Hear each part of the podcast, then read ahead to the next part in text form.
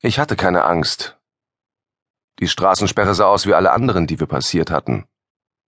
Ölfässer auf beiden Seiten der Piste. Ein Frevel, so etwas Straße zu nennen. Quer darüber ein notdürftig von Ästen befreiter Baumstamm und daneben einige Männer mit fleckigen Maschinengewehren. Kein Grund zur Beunruhigung also. Trotzdem drückte Catherine ihr Bein dicht an meins.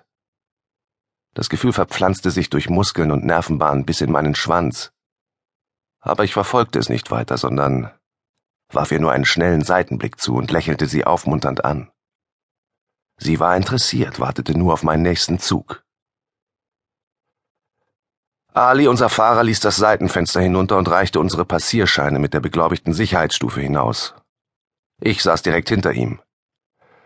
Der Wagen war für den Verkehr im Commonwealth gebaut und hatte Rechtssteuerung. Ein heißer Wind wirbelte staubige Erde herein, trocken und rau. Ich betrachtete die Landschaft. Niedrige Dornbüsche, struppige Akazien. Die Erde war verbrannt und der Himmel endlos. Ein Stück weiter vor uns war auf der rechten Seite ein schmutziger Lastwagen zu erkennen, voll beladen mit leeren Flaschen, alten Kartons und einem Tierkadaver. Der andere Landcruiser hielt links neben uns an und die deutsche Regierungssekretärin winkte durchs Fenster herüber. Keiner von uns machte sich die Mühe zu reagieren. Warum wurde eine Regierungssekretärin auf eine solche Reise geschickt? Diese Frage beschäftigte uns alle. Ich sah auf die Uhr, sie zeigte 13.23 Uhr, wir hatten ein wenig Verspätung, aber nicht nennenswert. Der rumänische Delegierte hatte eine Menge Fotos geschossen und Catherine hatte bereits eine Art Briefing für die Konferenz abgeschickt. Ich glaubte zu wissen, warum. Sie hatte keine Lust, den heutigen Abend mit Schreibarbeiten zu verbringen.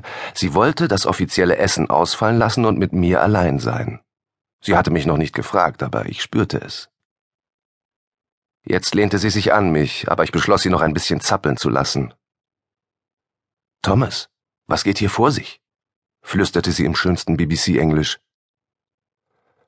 Unser Fahrer hatte die Autotür geöffnet und war ausgestiegen. Männer mit Maschinengewehren umringten den Wagen. Einer öffnete die Beifahrertür und sagte etwas in lautem Kommandoton zu dem Dolmetscher. Der schmächtige Mann hob die Hände über den Kopf und stieg ebenfalls aus. Ich hörte, wie einer der Bodyguards auf dem Sitz hinter uns seine Waffe entsicherte. Plötzlich sah ich Metall aufblitzen. In diesem Augenblick wurde mir die Situation zum ersten Mal unangenehm. Es ist alles in Ordnung, sagte ich und versuchte gelassen zu klingen. Ali regelt das schon. Auf der Beifahrerseite wurde jetzt auch die hintere Tür geöffnet. Der französische Delegierte Marguerite, der direkt an der Tür saß, seufzte demonstrativ und stieg aus. Trockene Hitze schlug herein und vernichtete den letzten Rest der klimatisierten Luftfeuchtigkeit im Wageninneren.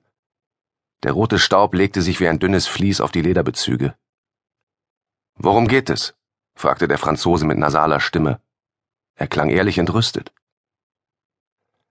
Ein hochgewachsener Mann mit ganz gerader Nase und hohen Wangenknochen baute sich vor meiner Tür auf und starrte mich an. Sein schwarzes Gesicht kam sehr nah. Das eine Auge war rot geädert, als ob er erst kürzlich einen Schlag abbekommen hätte. Er erhob sein Maschinengewehr und klopfte mit dem Lauf ans Fenster. Hinter ihm flimmerte die Luft vor Hitze. Der Himmel schien weiß und löchrig. Die Angst schnürte mir den Hals zu. Was sollen wir tun? flüsterte Catherine. Was wollen diese Männer? Annikas Bild schoss mir durch den Kopf. Ihre großen Augen und ihr regengleiches Haar. Macht demonstrieren, sagte ich. Mach dir keine Sorgen, tu, was sie sagen, dann wird es schon gut gehen. Der Lange öffnete die Tür auf meiner Seite des Wagens.